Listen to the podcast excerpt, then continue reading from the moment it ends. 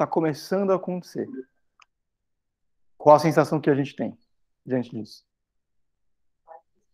Desespero.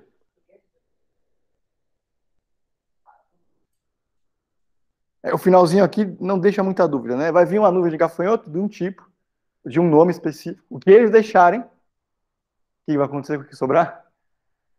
Vem outra nuvem vai devorar. E se essa segunda nuvem deixar alguma coisa, vai vir a terceira nuvem. E se essa terceira nuvem deixar alguma coisa, vem a quarta nuvem.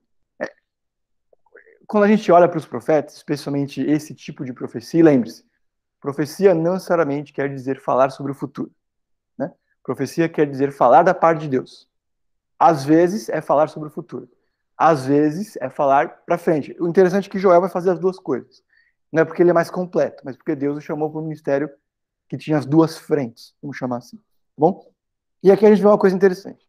É, a gente costuma pensar de forma unicamente exclusiva no fato de Deus ser presente na criação.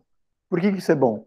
Porque a gente já gosta de ouvir a ideia de que Deus está presente na criação, no dia a dia, de que ele não é ausente, que ele não se esquece. Por que, que isso é bom para a gente? Ou pelo menos a gente sempre entende isso como uma coisa positiva. Vamos lá. Conforta. Uhum, conforta, consola. É, a gente não está abandonado à própria sorte. Agora, por que, que é desafiador pensar? Ou não necessariamente gera sentimentos positivos quando a gente lembra que ele é um Deus presente? Porque isso é um desafio também. um pouquinho do eco de Samuel dizendo Deus não é como homem, Deus não vê a aparência, ele vê o coração. Por que, que isso também precisa gerar temor?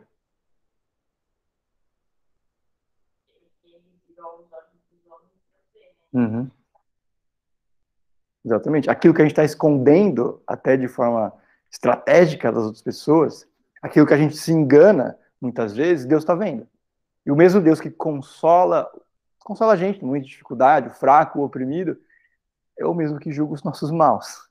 Né? E o que está acontecendo aqui é que tem um profeta, um homem de Deus, dizendo para o povo de Deus: vocês vão perder o que vocês têm de mais precioso.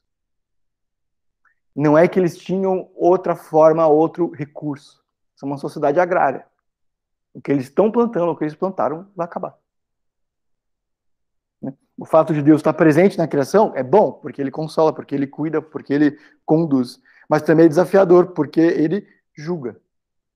Né? Então, voltando um pouquinho que a gente falou em 1 Samuel, quando Samuel vê um dos irmãos e quer escolher aquele irmão que era parecia mais a ele, diz, porque Deus não é como o homem, o homem vê a aparência, Deus vê o coração. E a gente diz, ufa, mas é porque a gente olha para a gente mesmo e diz, aqui só tem bem.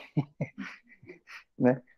Se a gente só sente consolo quando vê esse tipo de versículo, é, se a gente só vê esse tipo, é, só tem esse tipo de percepção, é um problema, ou pelo menos uma auto-miopia. Hum. Muito bem. Ah, no finalzinho que a gente leu o 14 aqui, o texto ele tem uma pequena voltinha. Deixa eu ler aqui o finalzinho. Hum. A vinha está seca, a figueira murchou, a romanceira, a palmeira, a maceira, todas as árvores do campo secaram. Secou-se ainda mais a alegria dos homens. Ponham vestes de luto aos sacerdotes e planteiem, chorem alto. Vocês que ministram perante o altar. Venham, passem a noite de vestido de luto, para que vocês ministrem perante o meu Deus. Pois as ofertas de cereal e as ofertas derramadas foram suprimidas do templo do seu Deus. Decretem o jejum santo, convoquem uma assembleia sagrada, reúnam as autoridades e todos os habitantes do, do país no templo do Senhor, do seu Deus, e clamem ao Senhor. Muito bem. Qual, portanto, aqui é o objetivo uh, dessa profecia? Para onde que. Por que, que Joel está fazendo isso? Por que, que Deus está trazendo juízo sobre Israel? Quando a gente olha para isso aqui. Para o finalzinho do que a gente leu. Ele diz o que vai acontecer e depois diz o que eles têm que fazer. O que, eles precisam olhar.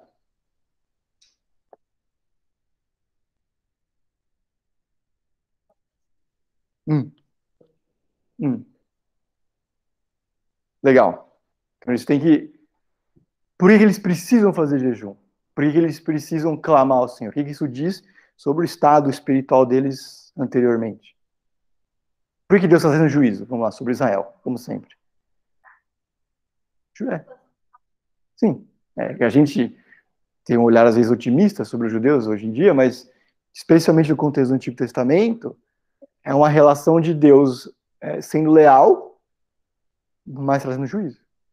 É, os profetas existem e têm esse ministério de denúncia profética, porque o povo está distante. Eles precisam jejuar não para mover o coração de Deus ou dar uma chave de braço, não tem o que fazer, porque eles precisam mostrar para Deus que eles entenderam que eles estão errados. Deus é tão gracioso que ele não espera que as pessoas se toquem dos seus erros. Ele não espera o povo acordar um belo dia, ver que não está tudo bem. Ele pode só estranho às vezes, mas ele acaba com o que eles têm de mais precioso para que eles percebam que aquilo não é o que eles têm de mais precioso. Eles estão perdendo a colheita para que eles percebam que eles precisam mesmo não é de mais recursos materiais ou mais bênçãos nesse sentido, é voltar-se para Deus. O jejum, quando a gente olha para o Novo Testamento, é